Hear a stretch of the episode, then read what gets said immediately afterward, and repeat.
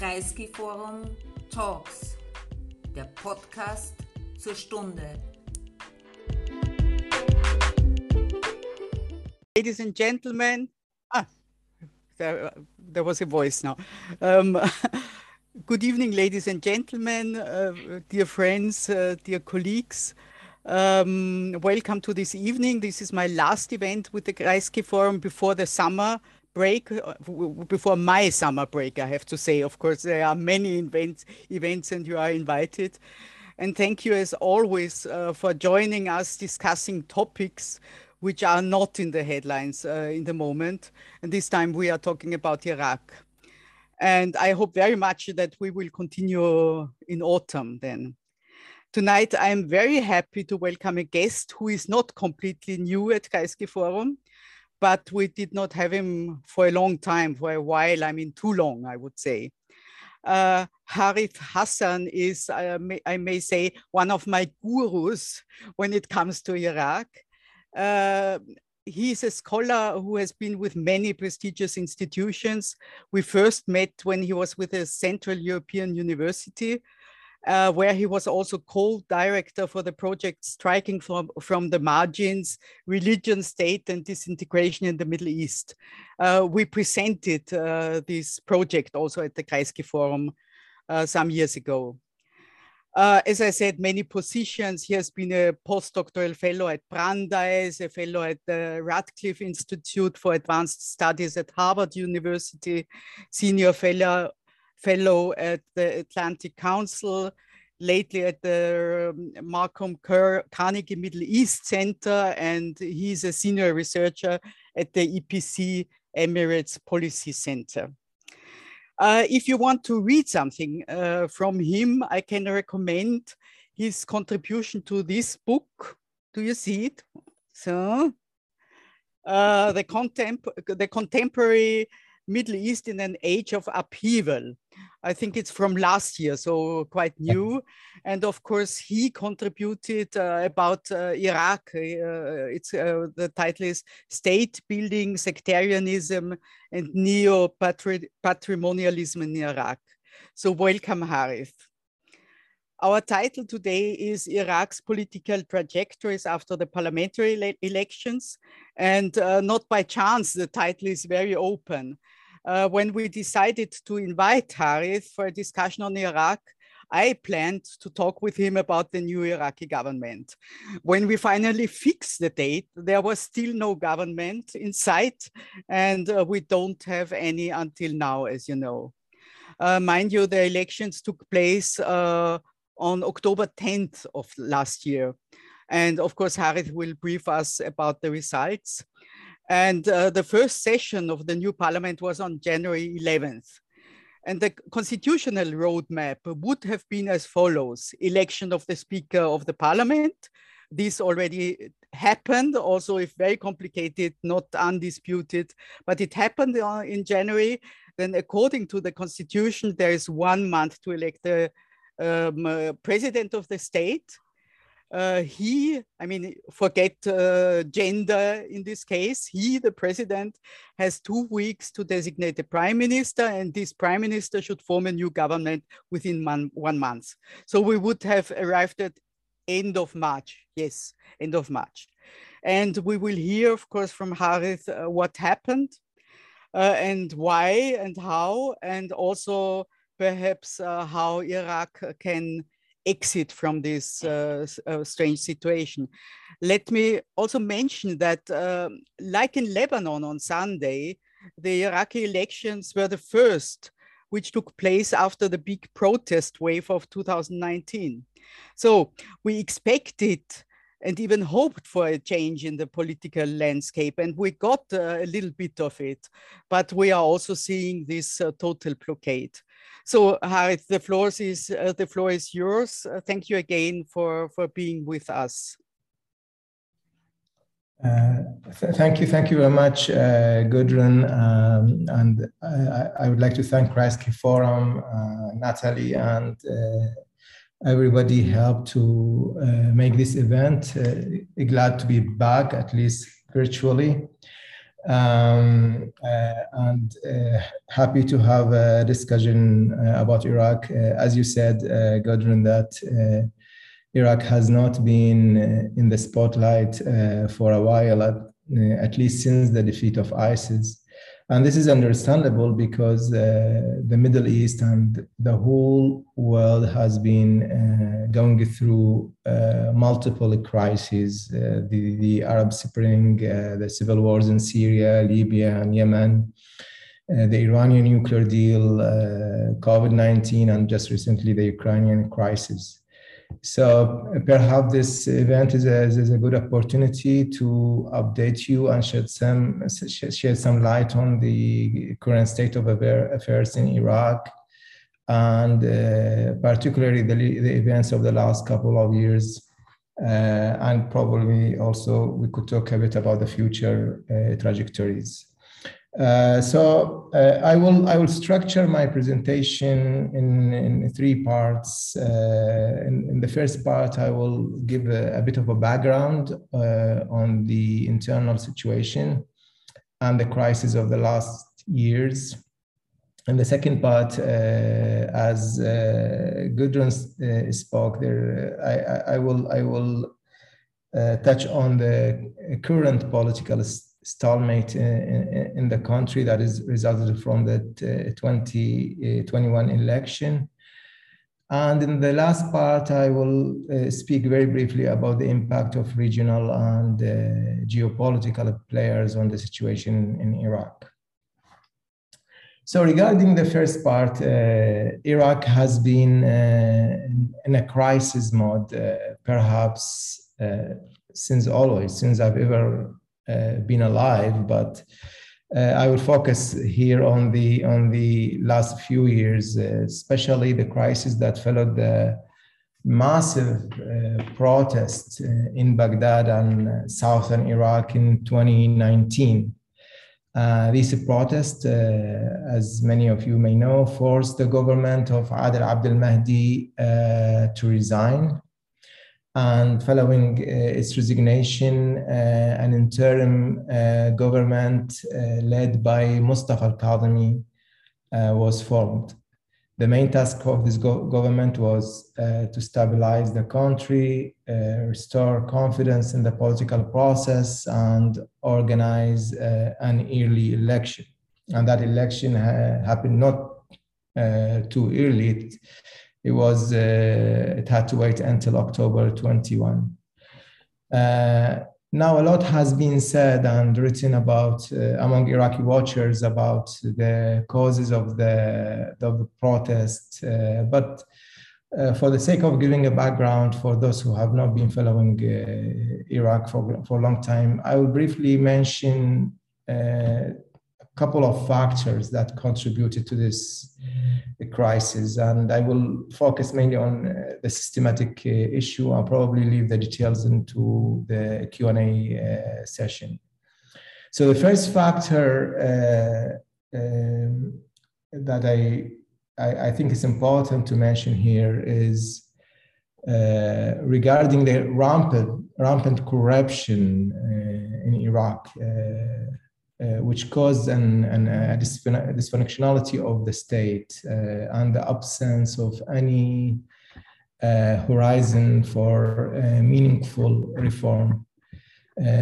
corruption in Iraq has kind of entrenched some an, an, oligarchic system which evolved even into a form of a kleptocracy uh, the oligarchy has been resisting any change and seeking to perpetuate its dominance, whether by legal or illegal means.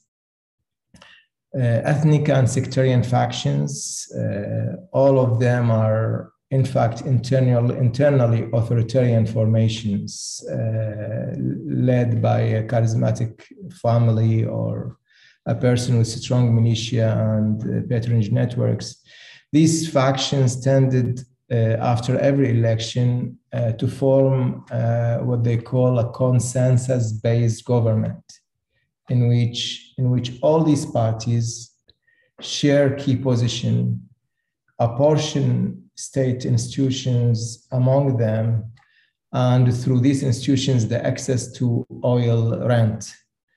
And they use the resources of oil to empower their patronage networks and militias.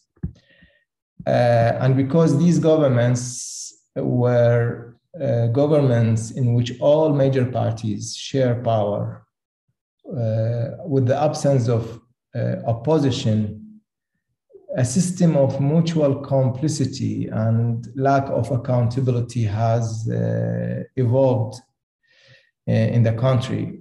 Election became just an occasion to just uh, legalize the dominance uh, of these groups. Uh, each group within its own community, whether the Shia community, the Sunni community, or the Kurdish community which is why uh, I think the last two elections of 2018 and 2021 uh, have have seen a very low turnout. Uh, the turnout in the last election did not exceed 41% uh, at the best. A second factor that is important to mention here is that Iraq is a rentier state, a state that is almost fully dependent on oil. 95% of the governmental budget comes from the revenue of oil exports. And this is uh, basically the dominant form of wealth creation in, in the country, especially with the uh, decades long but steady, steady decline of agriculture and industry. Therefore, Iraqi economy is a hostage of uh, the fluctuations of oil prices and in the last few years, just before the current surge of oil prices after the Ukrainian crisis, it was the opposite. The plummeting of oil prices, the decline of oil prices led to an economic crisis. Ruling groups uh, designed ways to control a great portion of oil rent through their uh, entrenched power within state institutions or by finding some uh, dubious legal frameworks to fund their own patronage networks and militias, uh, and also through their par- partnerships with corrupt businessmen. Uh, this is true for all major parties the Sunni parties, the Shia parties, and the Kurdish parties. None of them is, is, is exceptional to, to this rule. Uh, now we're talking about a, a, a very young society uh, about 60% of Iraqi population are under 25 years old. Uh, more than half of a million enter job market uh, every year. And years of instability and conflict, uh, beside the endemic corruption of the ruling elite uh, and the dependence on oil as the main uh, source of income, resulted in, uh, in a rising rate of unemployment and uh, shortage of opportunities for, for, for, for job seekers. Uh, the public sector is already inflated by appointees of political parties, and the private sector is very weak. Uh, the rising unemployment was another major cause uh, for the widespread discontent, especially among the youth. Another factor that I want to mention here is uh, the militias uh, and armed groups. Uh, rather than uh, controlling the militias and groups that use illegal violence, uh, the period of the war against ISIS resulted in the, in the, in the, in the flourishing of the business of militias and extra legal violence.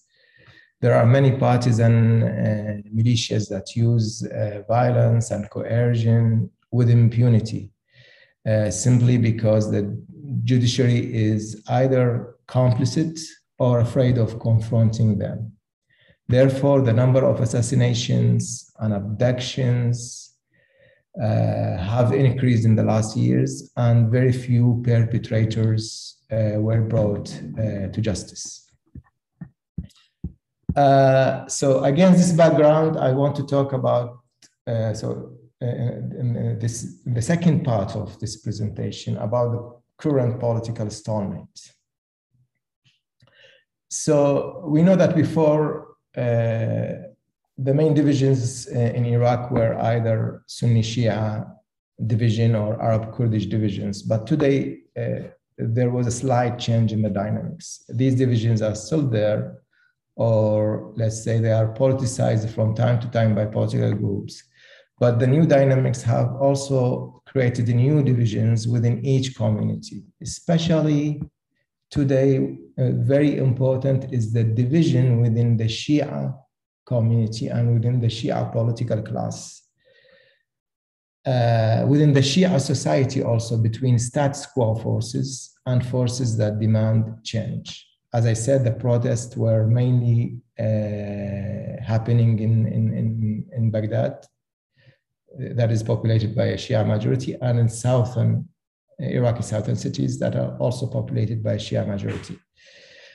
Uh, and in general, we know that the Shias represent about uh, around 60% of population. So uh, the early election of October 21 uh, result, resulted in a fragmented uh, parliament. The bigger winner uh, among the Shia groups was Muqtada Sadr's group, which uh, gained uh, 73 out of 329 seats. And Sadr said that he will not accept to form, to form a consensus based government again, uh, or, or, what they call in Iraq national unity government, but prefer to form a majority government. So there is a long debate in Iraq since 2003 between majoritarian government and consensus-based government. In practice, all previous governments were consensus-based governments. And Sadr, uh, supported by many Iraqis, think that establishing a majority government will make it easier to uh, get those who lead the government responsible for their action, created some kind of accountability, and also creating a position that will monitor uh, this government. So Sadr actually uh, created an, an alliance, uh, a fragile alliance with the Kurdistan Democratic Party and a Sunni coalition led by the Speaker of Parliament However, uh, the government formation process is very complicated and it requires a two-third majority of lawmakers to elect a president who will then choose the prime minister uh, uh, from the largest parliamentary bloc. Uh, this two-third majority, which has been reinforced or has been uh, recently uh, became uh, a rule by the federal court, provided the minority groups uh, uh, led today by uh, Sadr's main rival, Nouri al-Maliki, the former prime minister, with the so-called the inhibiting third, which is another analogy uh, with Lebanon, as uh, as Gudrun just mentioned. inhibiting third, that is able to prevent the election of a president and therefore to block the whole uh, government formation process. So we have a situation in which the majority cannot form a government without bringing in the minority, which means they must reach some sort uh, of a grand compromise uh, by forming again a consensus based government. Sadr still rejects this option.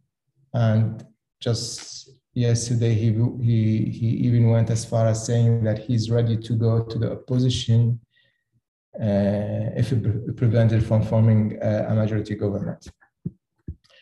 Uh, of course, it's important here to mention that uh, beyond his reformist slogan and the way that Sadr rebranded himself as a moderate and centrist, Sadr's ultimate objective is to use his electoral gains as an opportunity to assert his dominance on Shia politics and weaken his rivals, which is why all those rivals, despite the disagreements and the differences among them, united under, under one umbrella called the coordination framework.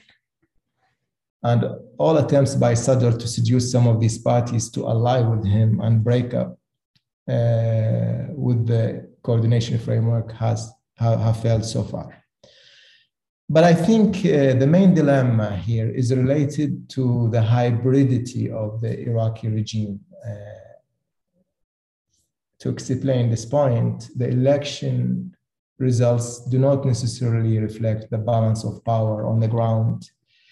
Shia Islamist parties allied with Iran that lost the election have strong militias and they deeply infiltrated the Iraqi security forces, Iraqi bureaucracy, and judiciary and they will not simply accept to be sidelined, not with the, with the surplus of power uh, they have on the ground.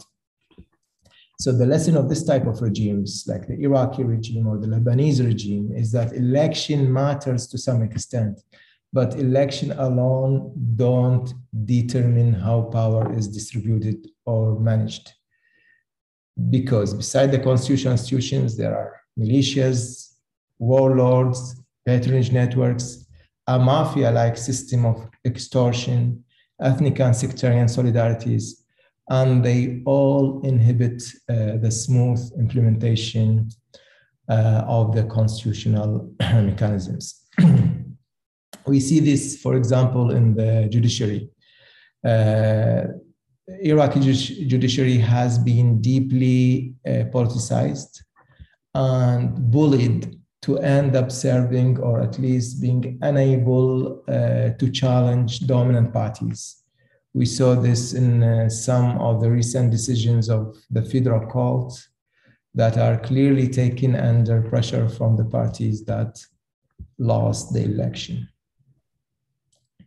So ultimately, as it, it proves difficult to form a majority government, there are two scenarios either the, the current stalemate lasts for longer time, several other months, and results in further paralyzing of uh, institutions and what remains of the democratic process, and also deepen states' failure and popular discontent.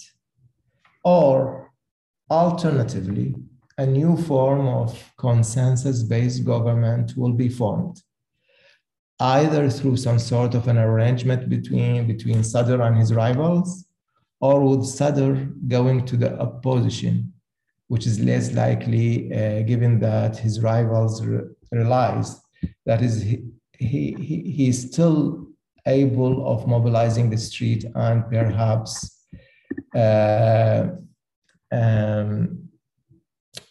starts a new round of protests. So the notion of a new election is being raised, not, not very seriously yet, but it is unclear how it could produce a different outcome. The last part uh, in this presentation, I want uh, to I wanted to focus on the impact of uh, regional competition uh, uh, and the role of re- regional players in Iraq.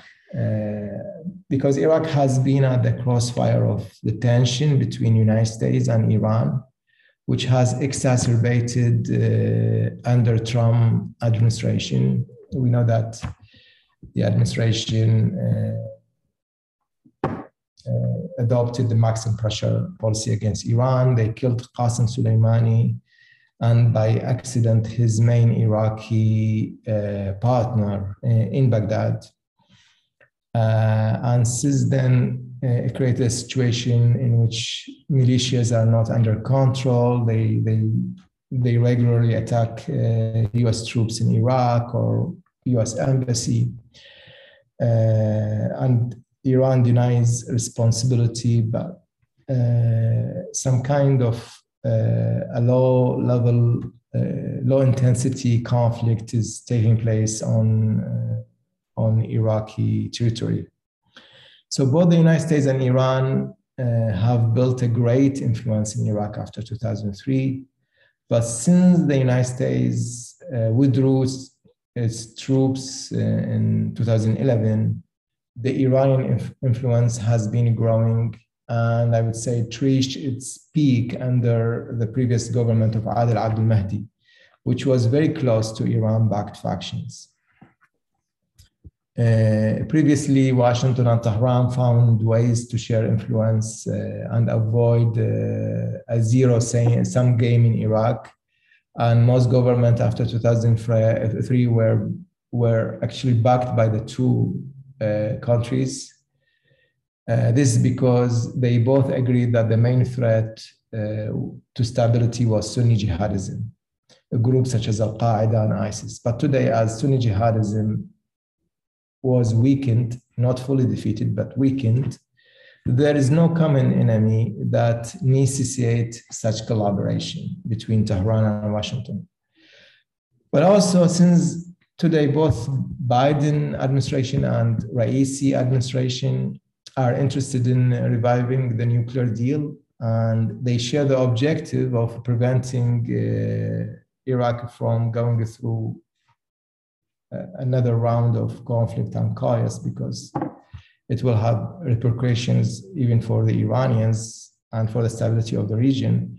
Uh, this may serve as a motive for uh, some sort of uh, collaboration in Iraq, but also if, if they fail to reach uh, to a new deal about the nuclear issue, so Iraq may again become an arena for escalation between Tehran and Washington.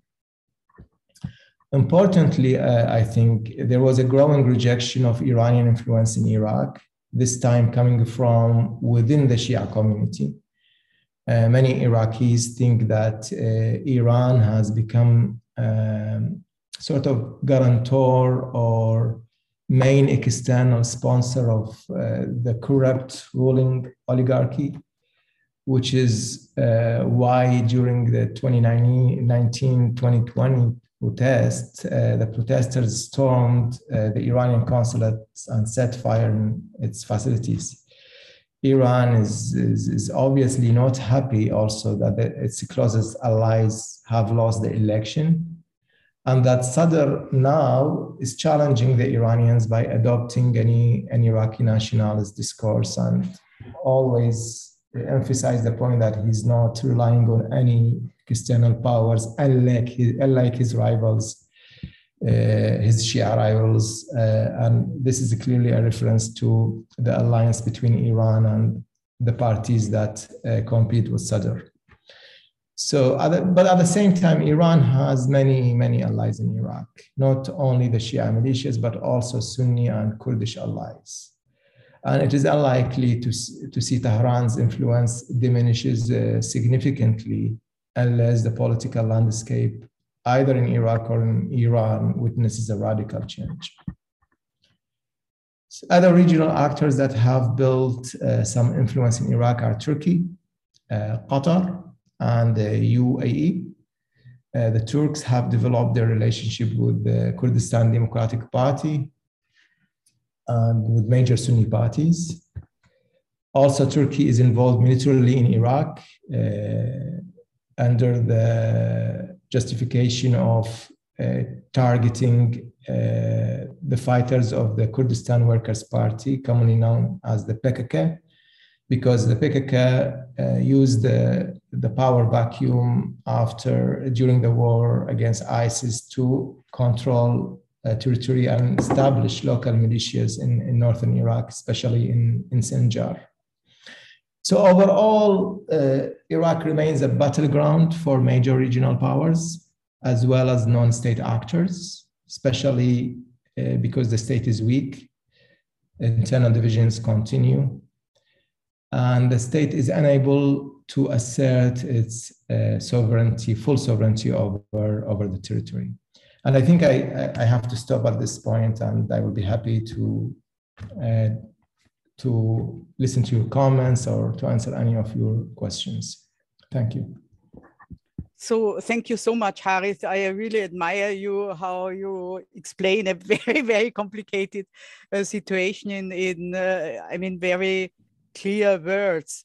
Um, and of course, I have the privilege to to start with uh, with my questions, and then we see if somebody joins. I I know that uh, with complex uh, topics like this is sometimes difficult to enter. So, I mean, uh, what you said about the JCPOA, the the um, nuclear uh, deal with Iran. It's very interesting because we really have the feeling that every everything is on hold in a way everywhere, but we are waiting already a long time, and and I think it will be. I mean, it must be decided sooner or later.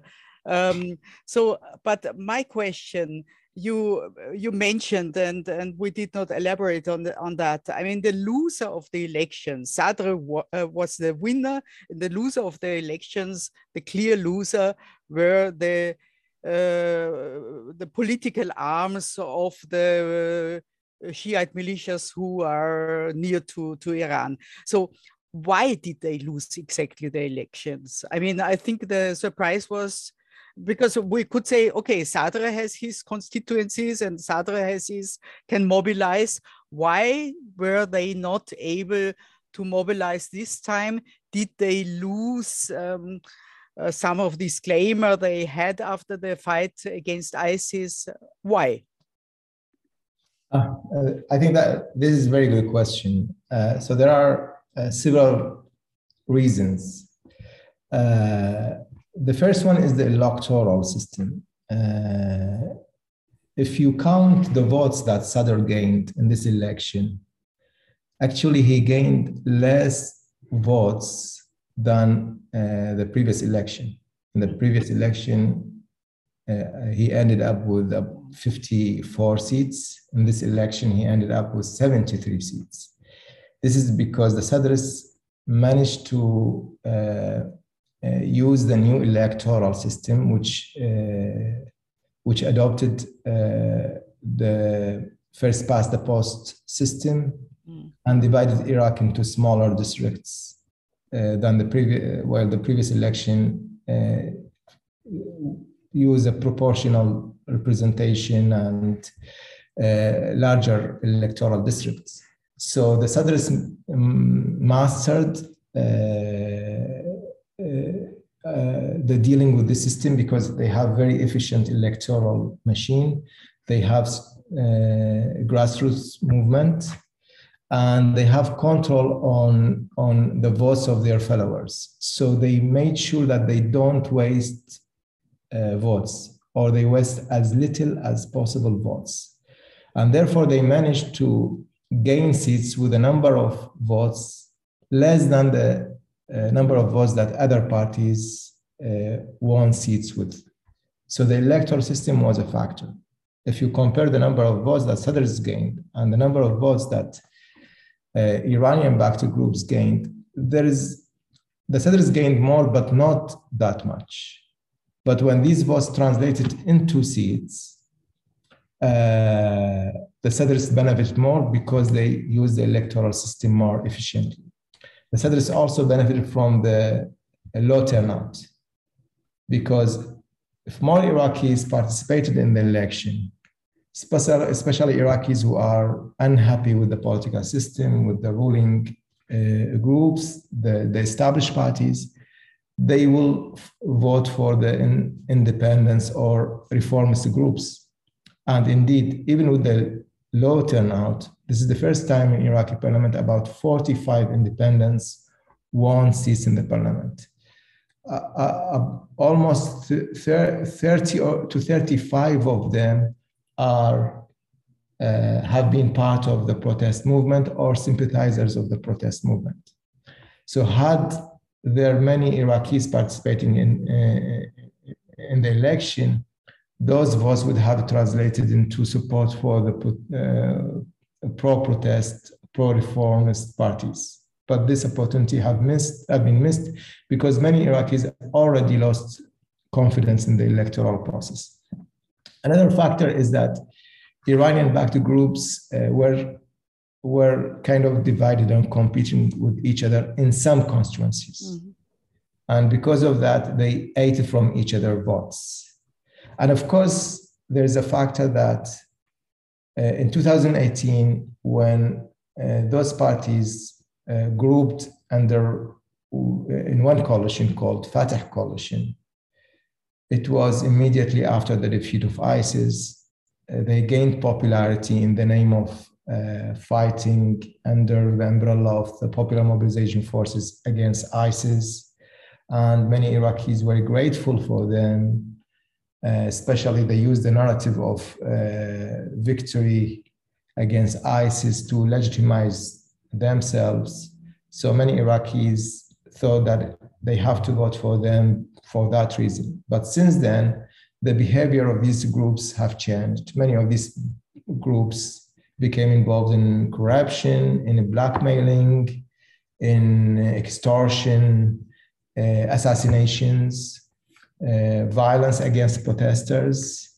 Uh, they became more focused on uh, embracing Iranian agenda rather than an Iraqi agenda like uh, fighting ISIS they became part of the tension between Iran and its regional rivals, which many many Iraqis are not interested to be involved in. So that, of course, caused them uh, to lose uh, some of their uh, base. Mm-hmm. You mentioned the independent votes. So uh, let me ask you. I mean, uh, of course, it's not a huge number. I mean, it's a very big parliament. So I think uh, if we look at the next Lebanese parliament, there, uh, the, the, the sector of, of reformist seats will be even uh, bigger than in the Iraqi parliament. But uh, again, I mean, it's 45 seats. Where are they now? Are they, I mean, in this Uh, uh, struggle between Sadr and, and Fatah? Uh, so it's important here to distinguish between independence which is uh, which is a word that used to that has been used to refer to all newcomers and new parties, small parties, and pro-reform parties. So there are 45 members who are either individual were individual candidates and won the election as individuals or part of new movements such as Imtidad or uh, in, in, in the Shia constituency or the new generation in the Kurd, Kurdish constituency. Uh, but the 45 themselves, they are not uh, united behind one agenda. Some of those independents are just formally independents. In fact, they are uh, allied with, the, with established parties. Uh, one of the strategies established parties use is by is, is, is deploying so-called independent parties because they they calculate that it is better for their own uh, political fortunes than deploying candidate parties and candidates. But they end those independents end up aligning with those parties, and indeed, some of them uh, joined uh, the, the Speaker of Parliament's uh, coalition. Almost all Sunni independents joined speakers of parliament uh, coalition. Some of them are allied today with the coordination framework, the, the umbrella that include the Shia parties that uh, lost the election or allied with Iran, including the state of law led by Nouri Maliki. Some of them are allied with the Sadris. But uh, in the, uh, independence and new, new parties members who are pro-reform, as I said, when I I did calculation, and actually we we uh, we wrote a paper on that. Uh, me and a, a, colleague in Iraq, uh, we found out that the, their number is between 30 to 35, mm-hmm. and even those are divided. And I, I, I suspect that we will see some repetition of this in the in the Lebanese scene as well. So they are divided because some of them are saying from the beginning we want to be in the opposition. We don't want to do anything with the government formation process. We run against the whole political elite, and uh, getting involved in the government formation process means aligning with some of those parties. Others are saying it's better to support the parties that are, even if they are established parties and part of the uh, traditional political elite, at least they have some uh, uh, they are open to uh, to inject some reforms to change behavior, to control armed groups and things like that. So some of them, for example, are willing to support Sadr's project, but not to be part of it. Mm. And therefore, those parties actually attended the session of parliament that were, was intended to elect a president, but still that was not enough to form a, a, a, to, to reach the quorum and uh, therefore to legalize the election of the president. Mm. Thank you. Uh, there are already uh, two questions, very interesting questions. Thank you very much from one person. And I want to take the second because it it uh, it fits well, and then we, we, we turn to to the first in a different context. The second question was, uh, does Muqtada Sadr have support from abroad, being Shia and not a friend of the current Iranian regime? If so, where does this uh, foreign support come from? Okay. I answer now or wait for the yes, second? please. I would say because the other one, then we turn to the to the Kurdish areas, and I Okay. keep that for. mm. Uh, actually, it was interesting the way that Sadr managed eventually to rebrand himself and uh, becomes a centrist. Uh, you remember very well after 2003, Sadr was always presented in, in the Western media as a radical anti-American, and he actually engaged in military clash with the, with the U, U.S. troops. But since then, I would say, since the escalation of his competition with Nouri Maliki, when Maliki was the prime minister, he started to shift his uh, positions eventually. If you if you remember, 2012, he allied with Masoud Barzani, the leader of Kurdistan Democratic Party, in order to uh, vote Maliki out of office. But uh, they failed to do that thanks to Qasim Soleimani and also to the late President Jalal uh, Talabani, who did not back this move.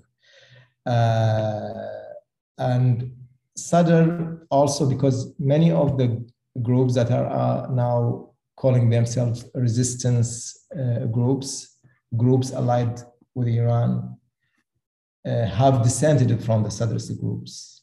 They were part of Sadr's movement and they dissented and they were embraced by the Iranian Revolutionary Guards. They were armed, financed, supported by the Iranians. So Sadr started to view the Iranian influence in, in to some extent in a negative term. This doesn't make him an enemy of Iran. He still, at least on the level of rhetoric, share with the Iranians uh, rejection for the normalization of relationship with Israel. He, his, his blog just uh, sponsored a new a new legislation to ban any type of normalization of relationship with Israel, even though this, this is not actually a serious issue in, in the Iraqi political debate, but he wants to prove a point here. He's also continue to criticize the, the, the, US uh, and its occupation in Iraq, but at the same time, he, uh, because of this new positioning of himself against Maliki, and Maliki is allied with the factions that are that that led the Sadrist movement and formed the militias, the so-called resisting groups. He find that the Iranians are kind of uh, uh, encroaching to his own base, threatening his own uh, his own influence, and therefore he needs uh, to uh, to take a different stance from these groups. So in the last few years, he also opened to the Arab Gulf countries. He visited Saudi Arabia. He was visited, there. He visited United Arab Emirates. His relationship with uh, Abu Dhabi is, is, is very good, and his rivals accusing him of uh, uh, of g- getting support from the Gulf countries. Uh, he's using uh, on, on the level of discourse, he's using the Arab identity also as a form of a mobilizer against the Iranian influence. He's doing this very carefully because he knows the extent of the influence Iran has in Iraq. He doesn't want to confront the Iranian directly to clash with them, but he understand uh, or he he he he uh, calculated that repositioning himself as an Iraqi nationalist, as uh, as one who opposed an external influence, whether from the United States or from Iran, is better for his political fortunes, is better to gain popularity in Iraq, especially, especially, and this is a, a point that few observers have noticed.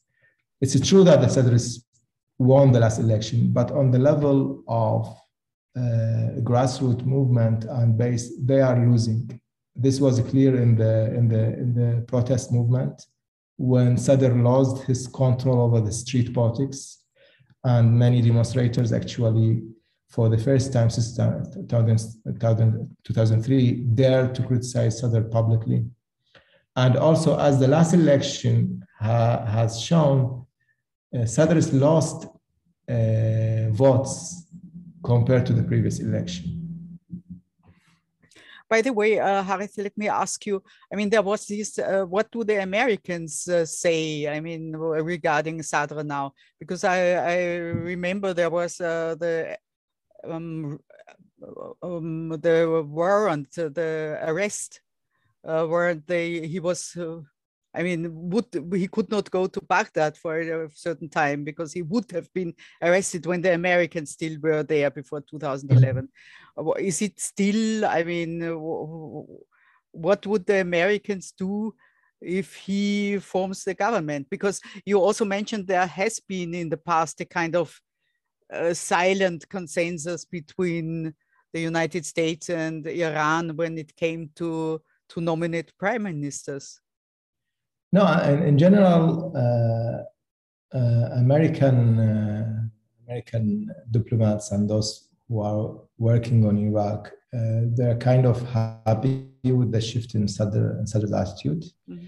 Uh, they are supportive of that. Uh, I'm aware of some attempts that have been made to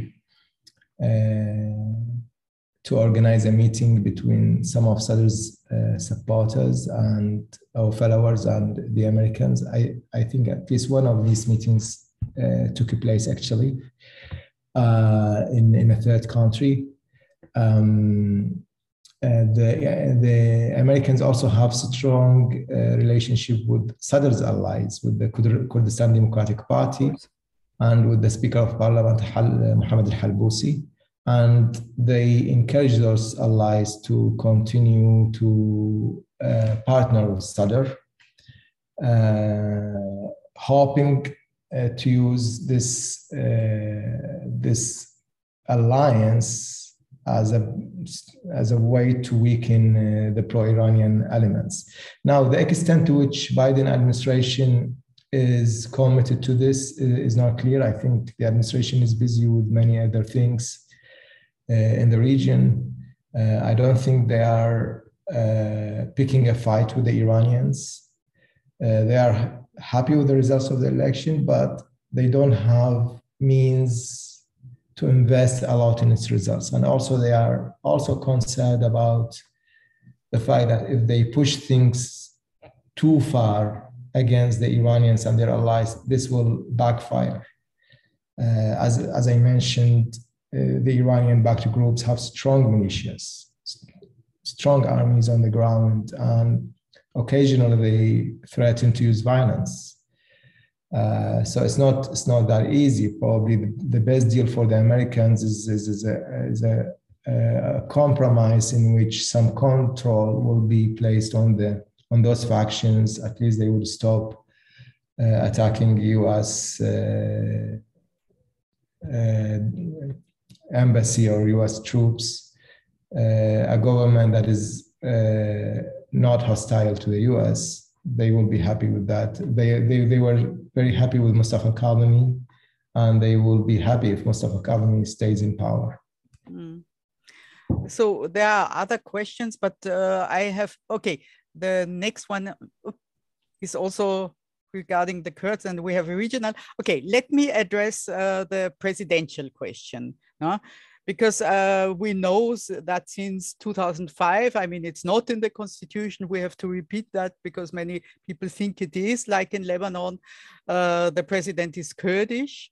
And by tradition, it was uh, uh the fact uh, that uh, the president of the Kurdish region, region was or is KDP, and the president of the state of Iraq was PUK. And also this consensus broke in the parliament. Um, what do you make of the situation of the Kurds? And the, here I come with these questions also, because uh, there is the question what uh, what happens to the oil revenues in the Kurdish region, uh, and also in the. Uh, but let's now stick to the Kurds now uh, what they do uh, what they do with that money i think we heard already also about the arab dominated regions the money goes in the pockets of very few people. But uh, okay the kurdish region uh, who are the external allies and enemies of the kurds in iraq? Do they have close relations with the united states? You mentioned this already. Do they have any relations with israel and the arab abraham accord countries What's their relationship with Turkey? Um, and what with the Kurds in northern Syria and Turkey? Oh my God! I mean, we need a new session, and I think uh, one of the many answers, uh, the, or one of the most simple answers to these questions is they are not the Kurds. they are different group of Kurds. but uh, please, I mean, please, uh, Harry, try to figure it out. And then I have a last very inter interesting uh, question uh, regarding the region. Yeah, and, and I, I really recommend you to have a, a full uh, event for the the whole Kurdish questions. In, yes, we should. We really should, yeah. Syria and uh, Turkey, and there are many good uh, experts of uh, the Kurdish issues. But as far as related to Iraqi Kurds, I think uh, the uh, crisis of uh, referendum in 2017 and its consequences had still a huge impact on the intra-Kurdish relations. As I said, the new dynamic in the in the country is that divisions are not uh, only uh, ethnic or sectarian divisions. Uh, actually, ethnic and sectarian divisions are no longer the main divisions, which is could be a, a welcomed uh, change.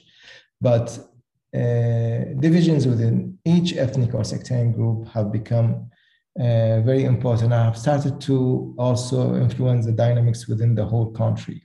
So, since the referendum crisis and the attitude taken by the Kurdistan uh, uh, uh, uh,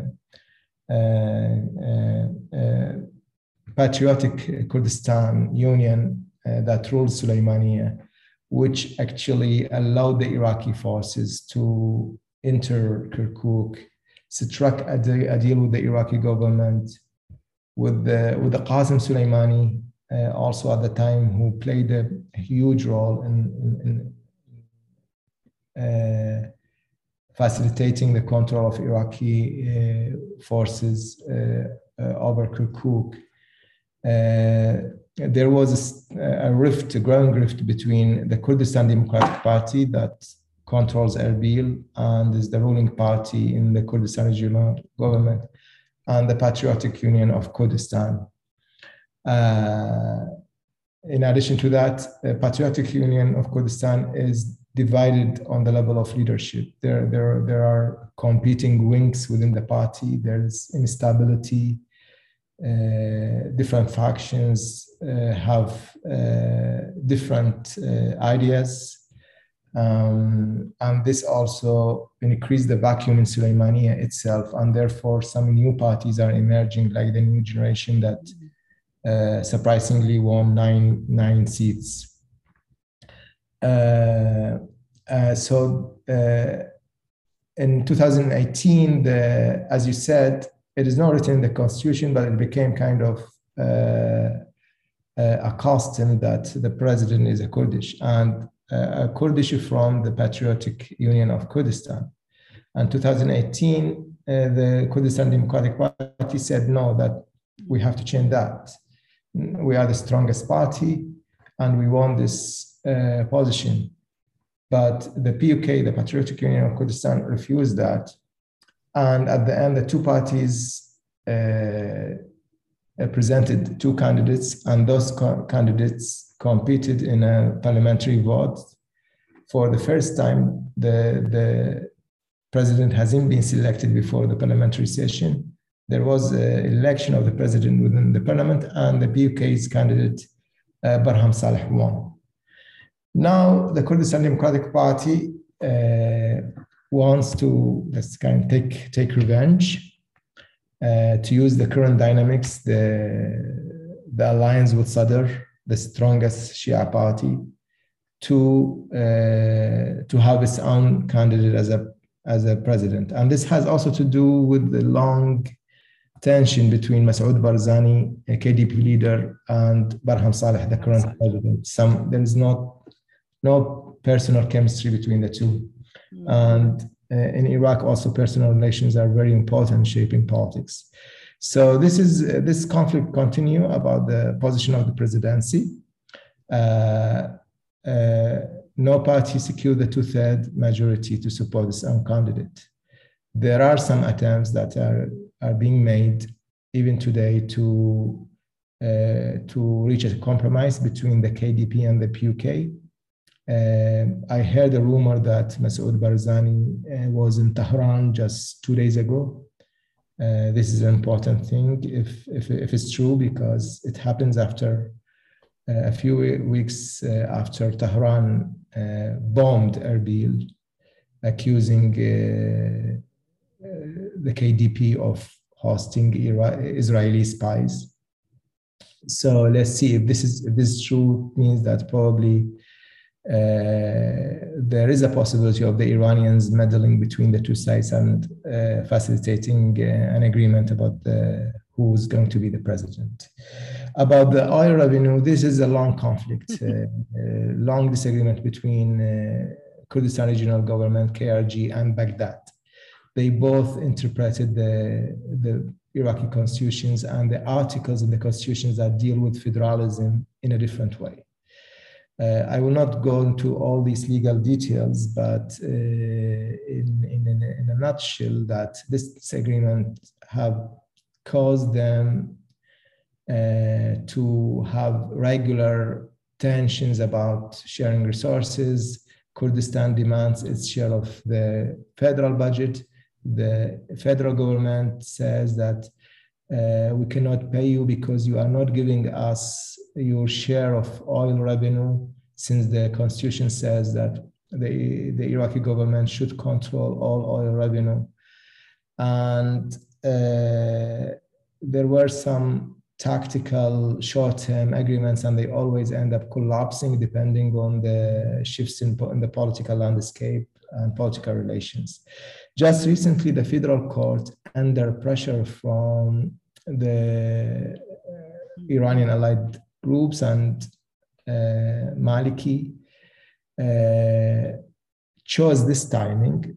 This is the suspicious uh, thing about it. Chose this timing to uh, to uh, issue a ruling that consider all contracts signed by KRG with foreign oil companies uh, invalid uh, Uh, and uh, in violation of the constitution. And this is, uh, in legal terms, huge.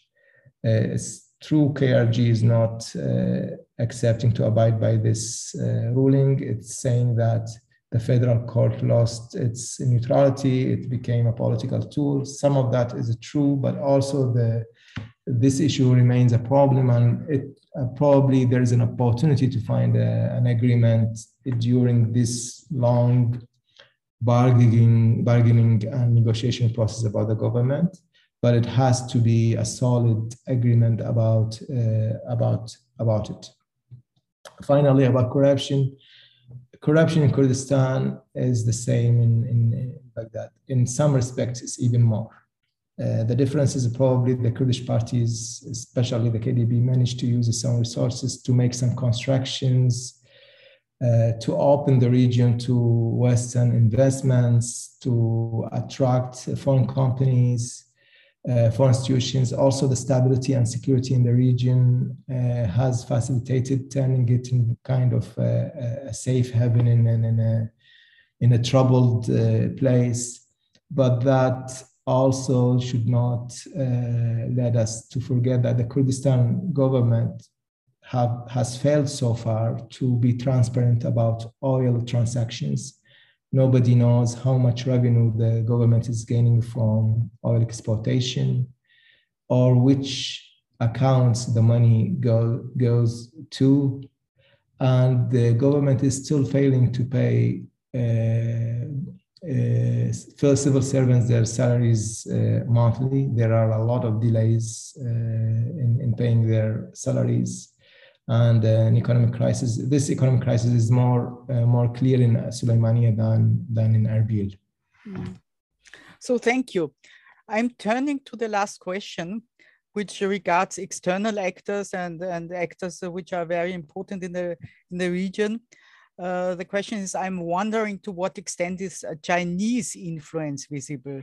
There was a recent news on greater Chinese control of, of Iraq oil fields. Um, yes, please, I would ask you, I mean, uh, Chinese, uh, okay, no, please answer this question. And I know, I mean, time is running out. I don't want to make it too long, but please. Okay, uh, yeah, uh, th this is interesting because uh, uh, the Chinese is becoming the largest investor in energy sector in Iraq. American companies are leaving uh, the Iraqi oil ministry uh, has been trying to uh, strike some balance. its, its Kadhimi's government doesn't want to rely totally on the Chinese, and therefore trying to to attract uh, U.S. and Western companies to invest in Iraq. Uh, as we know that uh, Exxon uh, decided to leave the country and they, they have a share in the largest Iraqi oil field in, in Basra and they want to sell this share to an uh, to a Chinese company. The Iraqi government rejected that and they said that uh, we don't want to sell it to a Chinese company. But at the same time, uh, U.S. oil companies don't seem very interested in uh, continuing continuing to invest in Iraqi energy, partly because of the business environment, uh, the corruption, mismanagement, uh, uh, and the difficulties created also recently by tribes in Iraq that are threatening oil companies in order to to get some um, uh, some benefits on contracts uh, uh, from them. and also because of the priorities of U.S. oil companies, and the, uh, the, the small margin of profit that uh, is coming from contracts in Iraq because they are mainly service, service contract, not sharing contracts. So they, they don't share the property of the oil field. They serve uh, uh getting the oil and get a percentage of that. Uh, Chinese are uh, the largest importer of Iraqi oil. And they are hungry for investing in this field. And uh, with this dynamic, I, I, I think they and their willingness to work in, in this environment, uh, they don't have much problems with uh, mismanagement or corruption also, or with the nature of the government that is also a plus for the uh, for the Chinese. Uh, also, uh, China became part of the narrative that pro-Iranian groups or Iranian allied groups, I think this is the more precise term, used politically. Uh, they claim that uh, Iraq should shift toward the east.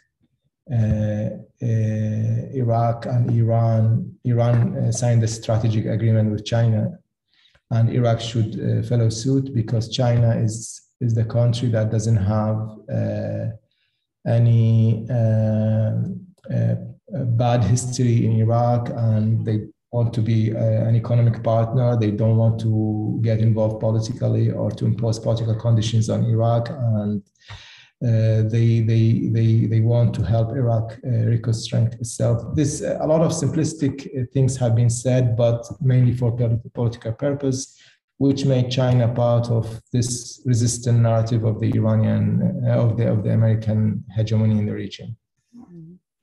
Well, I mean, to conclude, I have to ask you this uh, to close the circle to, to uh, our present time now.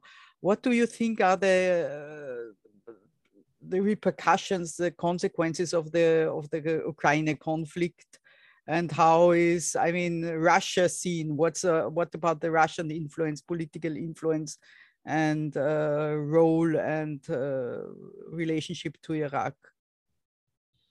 Uh, so Russia uh, doesn't enjoy the same level of influence the U.S. or the Iranians had in Iraq, but they have been uh, building building that influence eventually.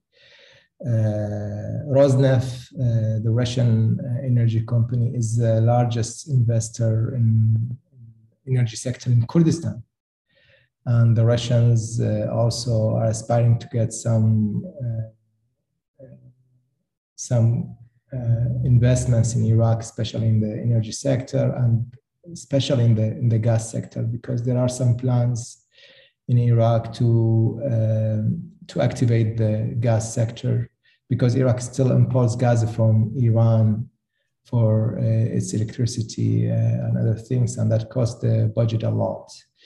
Uh, the Russians also started recently to create some relations, uh, especially with factions that are anti-American. Uh, for example, Asa'ib Ahl al-Haq, the Russian ambassador, just recently met its, its leader. Uh, also, these groups uh, urge to uh, create collaboration with Russia. it is unclear also whether the Iranians will fully support such endeavor because something that the Russians in doing in doing in Iraq or trying to do in Iraq will be competing the Iranians on uh, on some levels, uh, as is the case in Syria. So probably the Iranians uh, are not very open to support uh, a Russian involvement as much as much as the Chinese involvement because the Chinese involvement so far is reduced to the economic uh, sphere. Uh, and this is also, I think, interesting dynamic to watch. And uh, is Iraq uh, dependent on on uh, food imports from Ukraine or Russia? I mean, wheat or also oil or something like that, like Lebanon, more than ninety percent, and this. No, no, Iraq depends less on mm. it imports of something from Ukraine but it's less dependent on that. However, the the the, the crisis in the food market and the, the supply chain uh, already started to influence uh, Iraqis. Uh, already there is a, a, rising of prices of uh, uh, of wheat, of uh, other major food products, and that is causes attention in Iraq. And despite, despite the benefit that Iraq is uh, gaining from the rise of oil prices, however, Iraq is already indebted. It has to pay some loans and it has to also balance the budget. Two years, uh, in the last two years, uh, the, the, there was a deficit in the budget and some uh, withdrawal from the uh, national reserves happened happened to to fund the government and Uh, to pay the salaries of public uh, servants. So the rise of oil prices did not yet uh, uh bring uh, tangible benefits for Iraqis. Probably if the if this trajectory of the of the over eighty dollars per barrel continue, probably eventually there will be some be- benefit. There are some predictions that Iraq, uh, Iraq's uh, uh, uh, uh will be the fastest growing economy in the in the region in the uh, upcoming year, mainly because of the rise of oil revenue. But at the same time, this is one thing, and how that revenue is used is something else because of what I mentioned about the corruption, about this mismanagement, uh, a lack of a economic vision. Um, all these factors probably inhibit uh, an efficient uh, uh, use of, of these resources. So, also the protest movement could come back. Yeah, this is a, a, big question whether they could come back on when uh, the, the, the causes are still there, the structural problems that cause them are still there. uh, popular discontent are still there. Mm. Uh, at the same time, there was what some people call revolutionary fatigue. Uh, also, the, the, the, people were tired. Uh, the results are mixed. Uh, the, the hope for change uh, is also declining. Um, we should not also underestimate the ability of uh, ruling parties uh, uh, of dividing the society, uh, allying societal groups against each other. They use this also to sustain their power. Um, but at the same time, as, as you mentioned, the structural problems are there.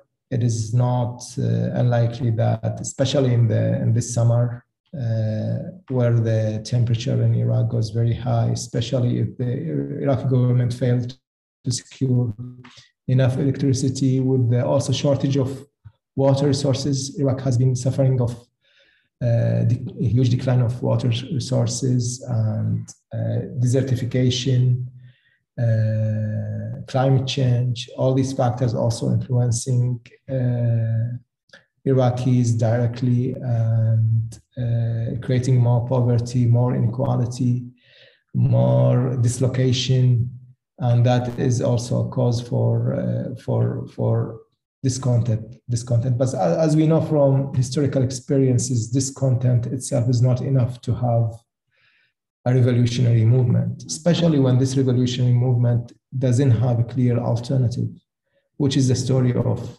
most countries in the Arab world. Mm.